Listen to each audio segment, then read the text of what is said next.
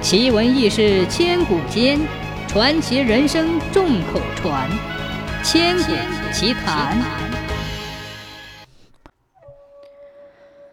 凤岐山下有个叫松树岭的小镇，镇上有个姓宋的屠夫，为人心狠手辣，靠着替人宰杀牲口动物为生。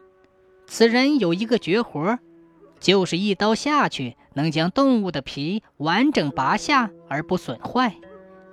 因此，许多人要杀动物取皮都喜欢找他。宋屠夫喜欢喝酒，每次喝醉了回家，对着媳妇儿不是打就是骂。媳妇儿受不了他，终于在一个月黑风高的晚上跟着人私奔了。酒醒后的宋屠夫一阵懊悔，正打算追时，母亲拉住他说：“哼，跑就跑了吧。”一只不会下蛋的母鸡，你追回来也没用。母亲的话让他陷入了沉默。妻子跟他三年多，却始终没有怀上孩子，这也一直是他心底的痛处。松树岭地处偏僻，当地人都很看重传宗接代，如果没有孩子，还真是抬不起头。心情烦躁的宋屠夫又跑出去喝酒了。直到脑袋晕晕乎乎，才起身回去。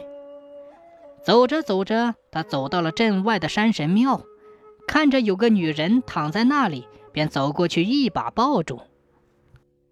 第二天一早，宋屠夫醒来，揉揉痛得快炸掉的额头，突然看见旁边的角落里缩着一个女人，正是前不久流落到镇里来的疯女人。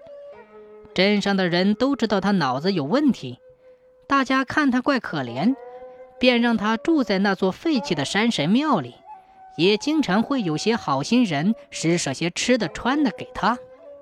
女人看着宋屠夫的眼神充满恐惧，他的衣服已被撕得破破烂烂，大片春光一览无余。宋屠夫想起昨晚的事，他记得自己喝醉了酒。然后迷迷糊糊地来到了山神庙，最后还是自己强行要了那个疯女人。宋屠夫心里一时间百感交集。他是个好面子的人，若是被人发现，肯定遭人笑话，撕毁莫及。宋屠夫竟落荒而逃。回到家后，宋屠夫将此事告诉了母亲，母亲居然露出了笑容。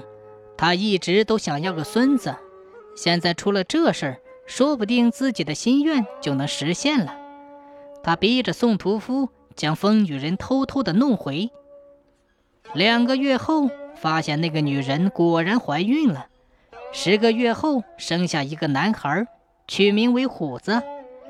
有了这个孩子，宋屠夫对疯女人也好了一点儿。疯女人人疯心有时很明白。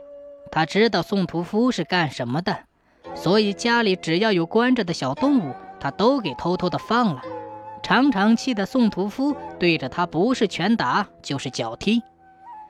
有一次，宋屠夫的母亲发现家里的小鸡子儿不见了好几只，宋屠夫四处翻找，结果在鸡棚旁边的草堆里发现了一只大黄鼠狼，还有两只嗷嗷待哺的小黄鼠狼。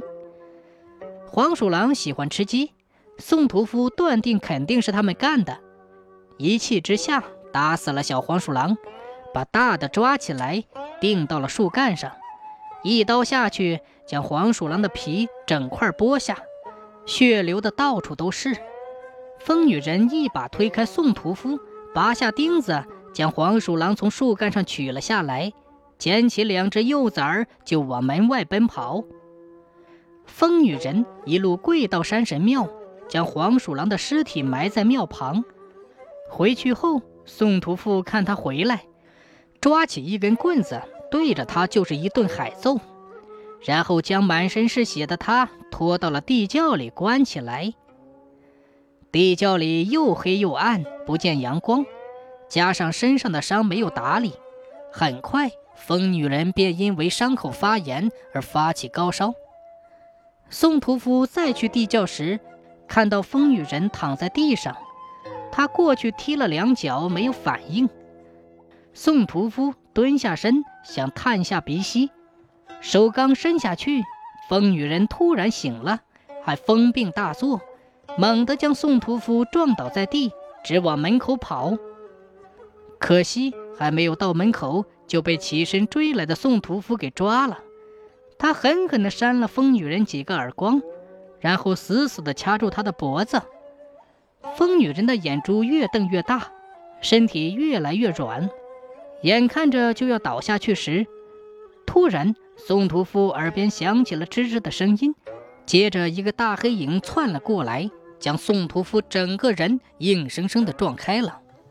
一只庞大的黄鼠狼立在疯女人的旁边，龇牙咧嘴地对着宋屠夫。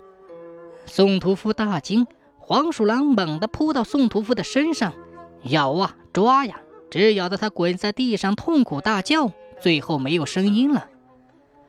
黄鼠狼走向晕倒的疯女人，温柔地用头在她身上蹭了蹭，就像小猫见到主人一样。疯女人醒来后，发现脑子变得特别灵活，疯病已经全好了。他看了看四周，发现不远处的宋屠夫躺在地上，看样子是已经死了。他身上一片血肉模糊。连皮肉都看不清了，活脱脱像是被他拔掉皮的动物一样。宋屠夫的母亲看到儿子惨死，哭得晕死过去，醒来后变得神志不清了。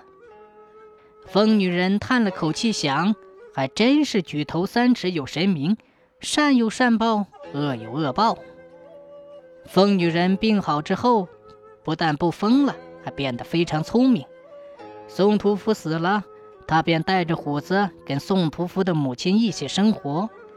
从此以后，他关了宋屠夫的屠宰店，开始了新的生活。